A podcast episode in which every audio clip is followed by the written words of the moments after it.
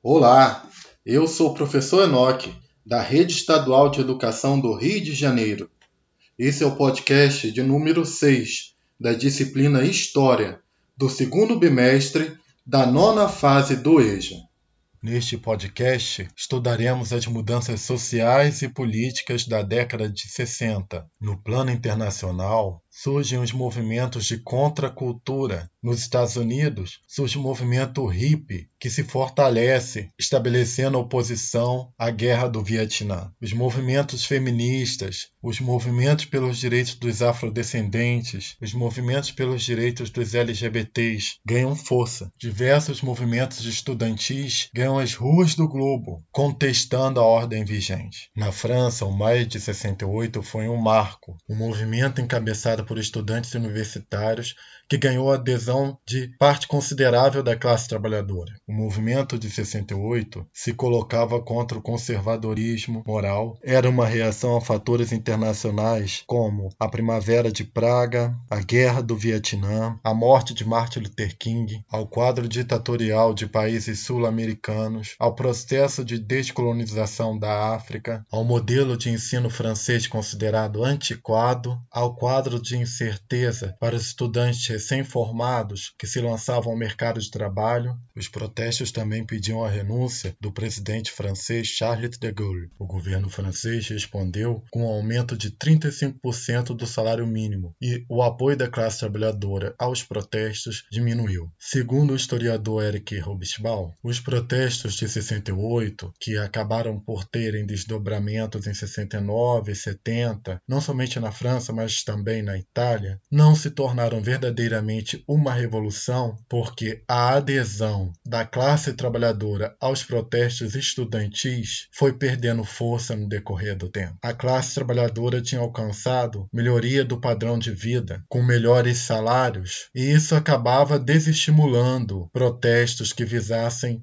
reivindicar uma mudança do status quo. No Brasil, em 21 de abril de 1960, foi inaugurada Brasília, símbolo do ideal modernizador do país empreendido pelo governo Juscelino. Movimentos culturais como o tropicalismo traziam um ideal libertário e revolucionário. Caetano, Gilberto Gil, Gal Costa, Maria Bethânia, Nara Leão são alguns nomes importantes do movimento tropicalista, que ocorreu nos anos de 67 e 68 e se manifestou principalmente na música. Em 31 de janeiro de 1961, foi eleito Jânio Quadros para o cargo de presidente da República.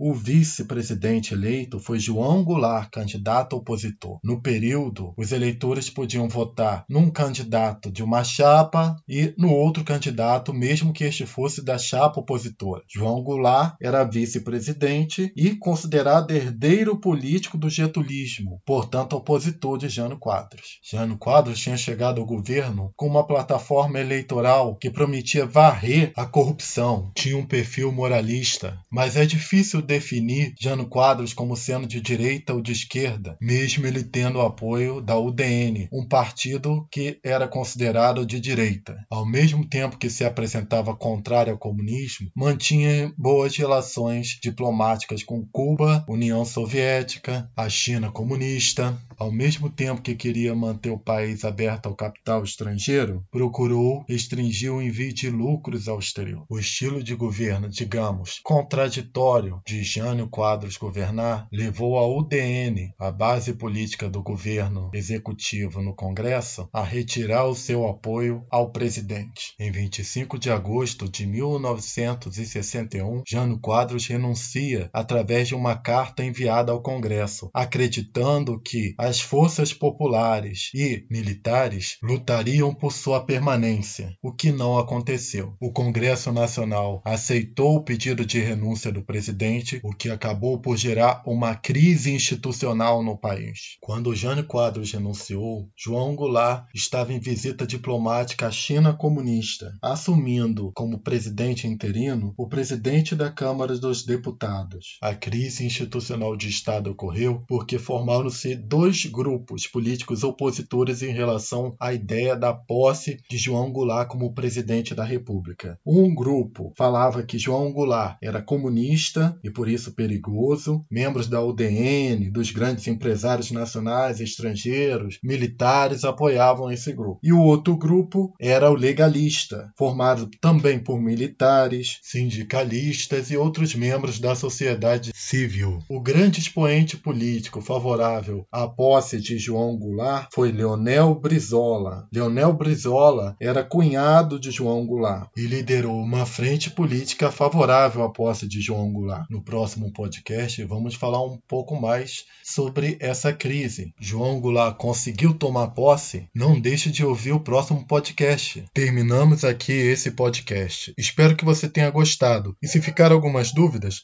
consulte o material escrito, as videoaulas e procure a ajuda da sua professora ou professor. Grande abraço e até o nosso próximo encontro.